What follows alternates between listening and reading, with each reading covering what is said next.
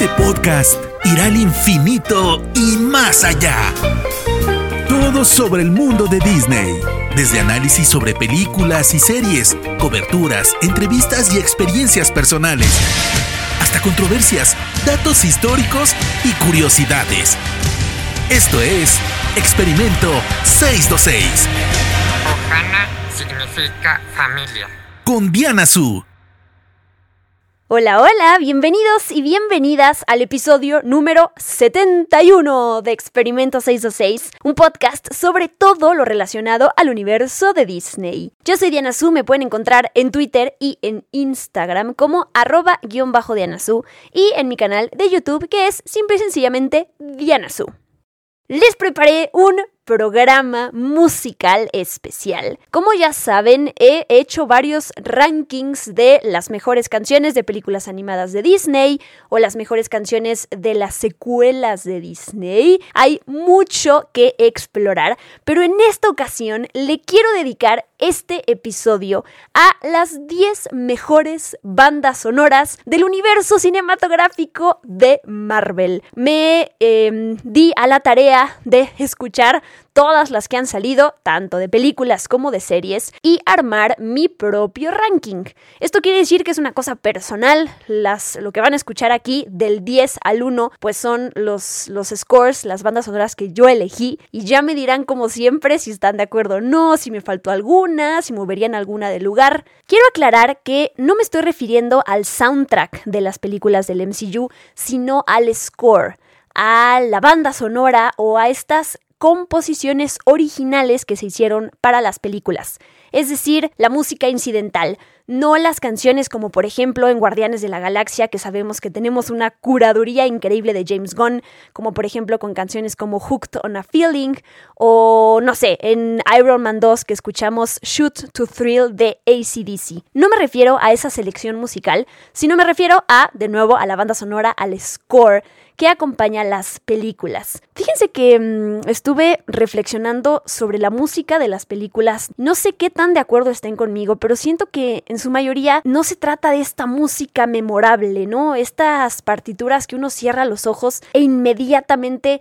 puede transportarse al mundo a través de la música, ¿no? Que yo, si yo les digo, por ejemplo, cómo suena Superman, ustedes van a pensar en el score de alguna película de Superman o de Harry Potter o de Jurassic eh, Park, digo, hay muchas composiciones memorables, pero en el universo cinematográfico de Marvel también me pasó que hice como esta, este ejercicio, ¿no? De, ok, ¿cómo suena la música de Thor? ¿Cómo suena la música de Ant-Man and the Wasp? Y era como, ok, no me acuerdo, ¿no? Sí hay ciertas partituras que sí son súper emblemáticas, ahorita voy a hablar de algunas de ellas, pero sí, eh, creo que en su mayoría la, música de las películas del MCU sí tiene, sí suena de manera heroica, eh, suena, te remite a una película de superhéroes, pero creo que no es memorable en todos los casos. Esa es mi opinión y me encantará saber cuál es la suya después de escucharme. Antes de empezar, les quiero compartir algunos datos curiosos de las y los compositores detrás de la música del MCU. Ramin Djawadi hizo la primera composición para el universo cinematográfico de Marvel y ya sabrán a qué me estoy refiriendo. Él hizo la música de Iron Man en 2008. Alan Silvestri fue el primer compositor en trabajar en varias películas del MCU después de componer Capitán América el primer Vengador. Lo hemos escuchado en varios scores de varias películas del MCU. Brian Tyler fue el primer compositor en hacer referencia al trabajo de otro compositor del MCU, cuando usó la música de la primera película de Capitán América de Alan Silvestri en la partitura de Thor The Dark World. Aquí les va otro dato curioso. Alan Silvestri y Michael Giacchino han compuesto cada uno la música de cuatro películas del MCU, la mayor cantidad para cualquier compositor de la franquicia, además de que sus contribuciones se repiten y las escuchamos en otras películas y series de televisión. Les voy a dar la respuesta por si no recuerdan cuáles son. Alan Silvestri hizo la música de Capitán América el primer Vengador, de The Avengers, de Infinity War y de Endgame y Michael Giacchino la música de Doctor Strange, de Spider-Man Homecoming, Spider-Man Far From Home y la última, la más reciente, Spider-Man No Way Home. Y como último dato curioso que les tengo, la primera mujer en componer un score para el universo cinematográfico de Marvel fue Pinar Toprak con Capitana Marvel. ¡Tarán! Ahora sí, pasamos a mi ranking de los 10 mejores scores del universo cinematográfico de Marvel.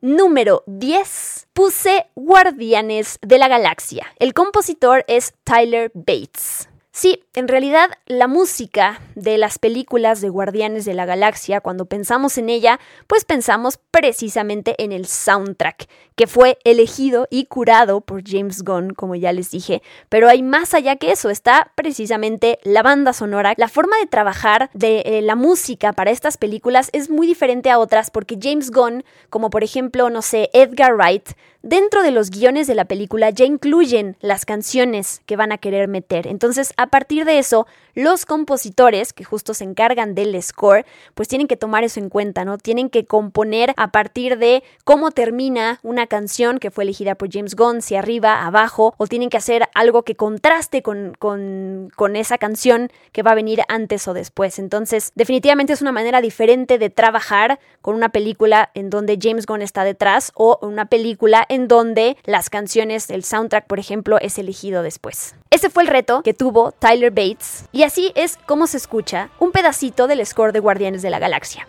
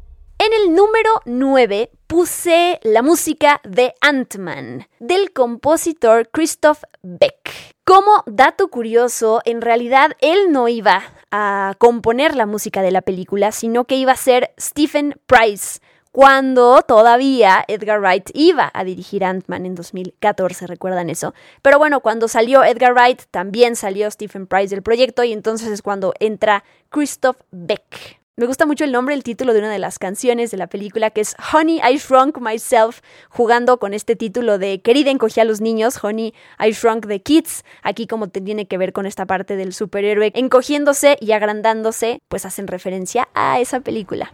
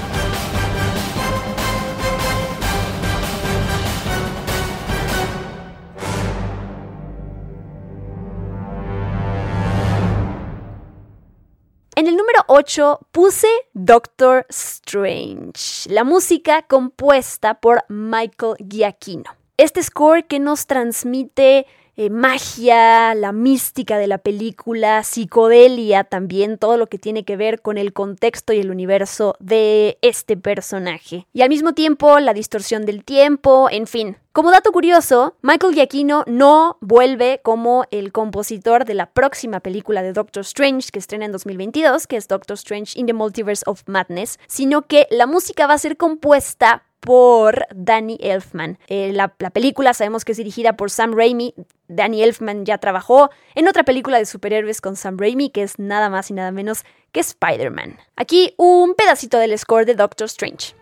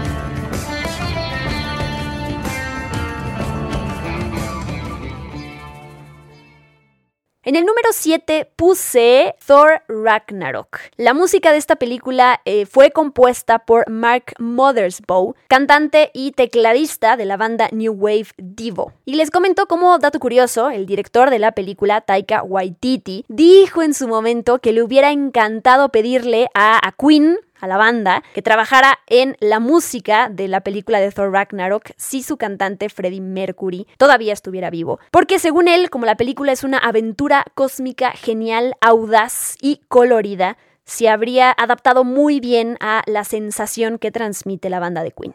Estuve investigando por ahí que eh, Mark Mothersbaugh, cuando lo contrataron para componer la música de Thor Ragnarok, estuvo influenciado por un video ahí en YouTube del canal Every Frame a Painting que criticaba precisamente las partituras de las películas anteriores del universo cinematográfico de Marvel, justamente porque no son memorables, por su falta de memorabilidad, es algo que les decía yo al principio de este podcast. Entonces, para hacer la música de Thor Ragnarok, Mark Mothersbaugh tomó en cuenta este video y se distanció lo más posible de los scores que ya habían salido hasta el momento. Entre los instrumentos que escuchamos en Thor Ragnarok, él combinó teclados sintetizadores que usó precisamente en sus días con la banda de Devo, junto con una orquesta.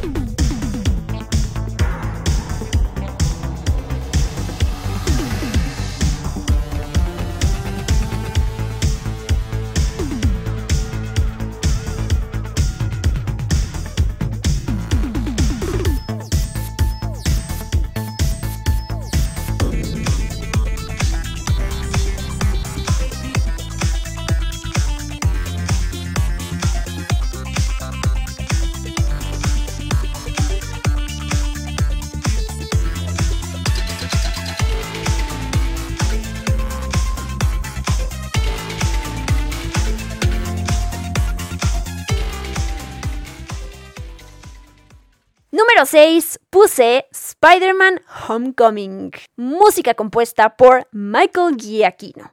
¿Qué reto fue este, no? Cuando se anunció que Spider-Man iba a formar parte del universo cinematográfico de Marvel, a pesar de que en cine pertenece a Sony Pictures. ¿Recuerdan cuando lo metieron y cuando lo vimos por primera vez en los trailers de Capitán América Civil War? Fue muy emocionante. Y claro, después llegan las películas en solitario, las nuevas, obviamente, de Spider-Man, Homecoming, Far From Home, y No Way Home, que todas han sido musicalizadas por Michael Giacchino. Y su primer gran acierto es que trajo de vuelta la versión original de la música de Spider-Man con nuevos arreglos a ahora, ahora, a este universo cinematográfico.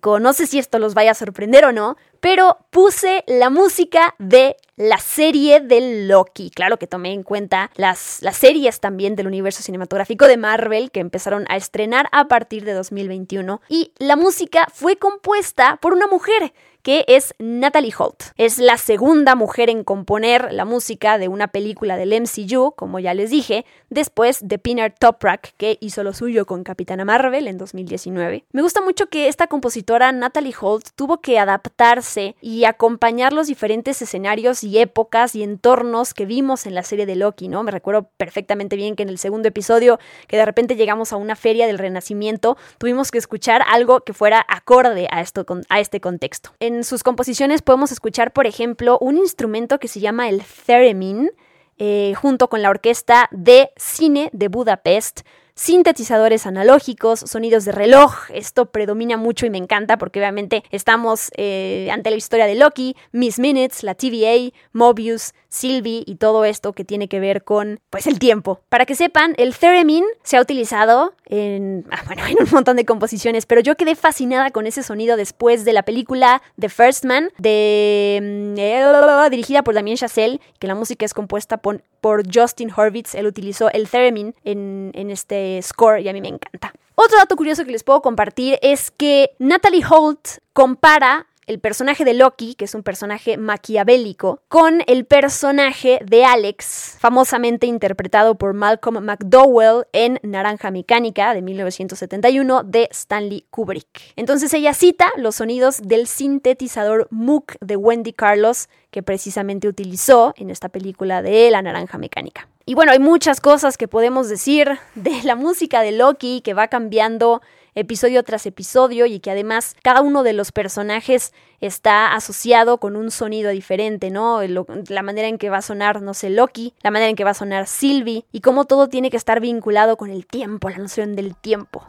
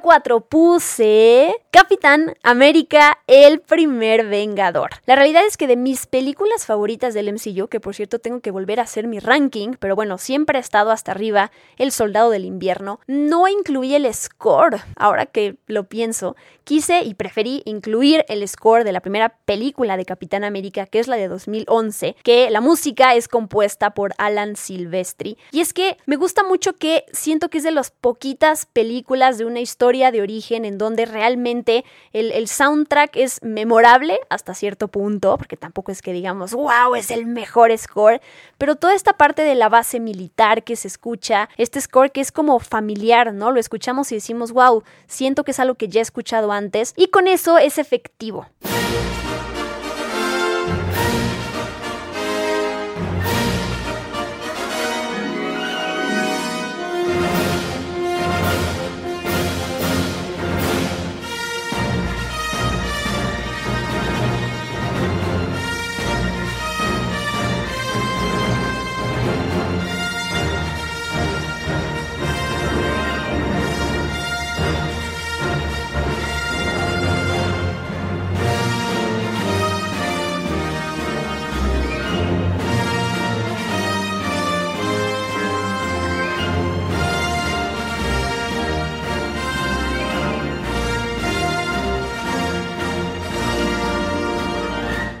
Llegado al top 3 y en el puesto número 3 puse la música de Black Panther, compuesta por el sueco Ludwig Göransson, que la verdad es que yo me he estado enamorando cada vez más de su trabajo después de la música de Black Panther, hizo la música de The Mandalorian, hizo la música de Tenet, la más reciente película de Christopher Nolan, que no será la mejor película, pero la verdad es que la música es lo máximo. Ah, y por cierto, el score, la música de Black Panther, se llevó el Oscar. Como dato curioso, después de que Ludwig Göransson leyó el guion de Black Panther, decidió viajar a África para investigar y pasó un mes en Senegal, primero viajando con el músico Baba Mal y después pasó varias semanas trabajando con músicos locales, justamente para poder formar la base de la partitura de Black Panther.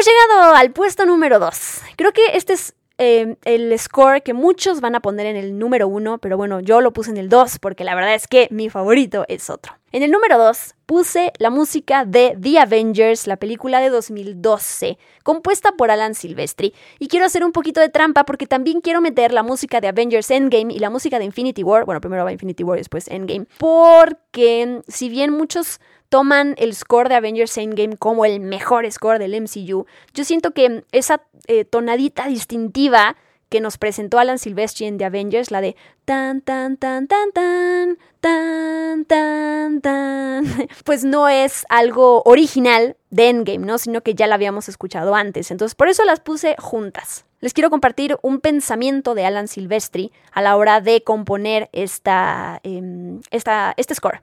He trabajado en películas en las que ha habido varias estrellas y ciertamente he trabajado en películas en las que ha habido personajes que tienen el mismo peso en cuanto a nivel de importancia. Pero esta, o sea, The Avengers, es algo extrema en ese sentido porque cada uno de los personajes tienen su propio mundo Y es una situación muy diferente. Es muy desafiante buscar una manera de darles a todos los personajes el mismo peso y la consideración que necesitan. Pero al mismo tiempo, la película trata realmente sobre la unión de estos personajes, lo que implica que existe esta entidad llamada los Vengadores, que realmente tiene que ser representante de todos ellos juntos. Y me encanta porque eso es lo que logró. Nosotros escuchamos esta musiquita e inmediatamente pensamos en los Avengers, ¿a poco no? Alan Silvestri desarrolló esta partitura con la Orquesta Sinfónica de Londres en los estudios de Abbey Road.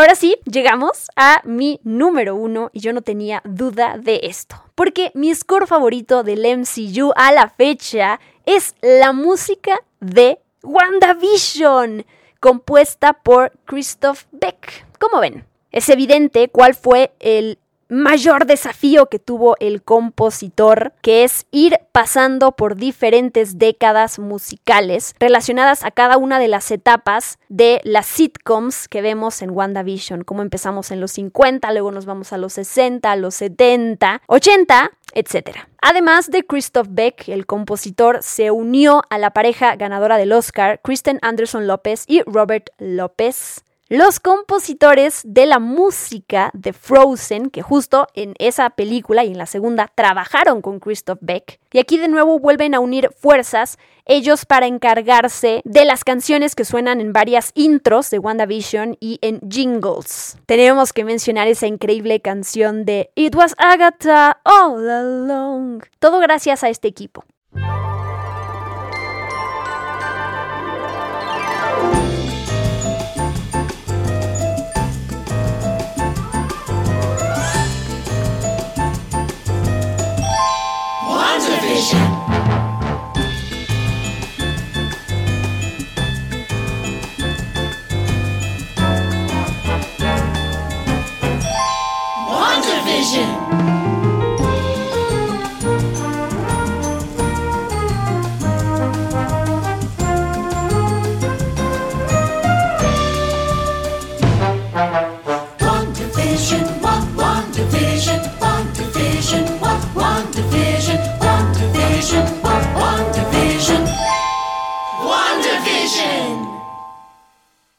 Oigan, oigan, oigan, oigan, oigan, no se vayan porque todavía tengo un bonus.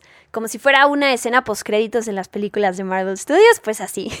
todavía me falta mencionar una pieza musical que es muy importante dentro del universo cinematográfico de Marvel, pero que no incluí en el ranking porque no forma parte de un score de una película en específico, me explico. Y es la fanfarria, esta pieza musical corta, de gran fuerza que acompaña al logo de Marvel Studios en todas las producciones. No sé ustedes, pero yo cuando la escucho, sobre todo eh, el año pasado, con las series, cada episodio cuando aparecía el logo de Marvel Studios se escuchaba el tan, tan, tan, tan, tan, tan. Bueno, esa partecita era como de ganas de pararse del sillón y empezar a dirigir como si tuvieras una orquesta enfrente, porque la verdad es que es muy emocionante. Es súper emblemática, pero bueno, ya expliqué por qué no la quise incluir en el ranking, pero tenía que estar en su bonus. Y es esta.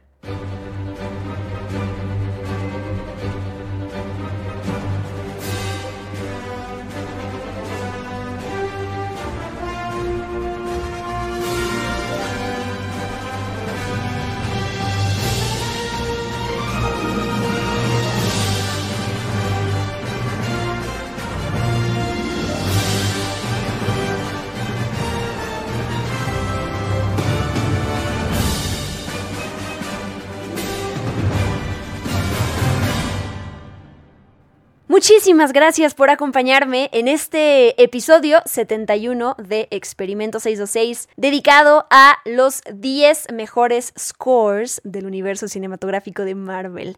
Me encantará saber qué les pareció mi ranking, qué les gustó, qué cambiarían de lugar, qué les sorprendió, qué les faltó y demás comentarios y sugerencias que me quieran hacer. Recuerden que todos los episodios de mi podcast los encuentran en las plataformas de podcasting, incluyendo Spotify, Amazon Music, Apple Podcast, Google Podcast, etc. Por si ahí todavía les faltan escuchar algunos, pues ahí los van a estar esperando con mucho cariño. Yo soy Diana Su, arroba guion bajo Diana Su, y nos escuchamos la próxima semana. Bye bye. Esto fue Experimento 626 con Diana Su. Gracias por acompañarnos. Los esperamos en el próximo episodio. Hakuna Matata.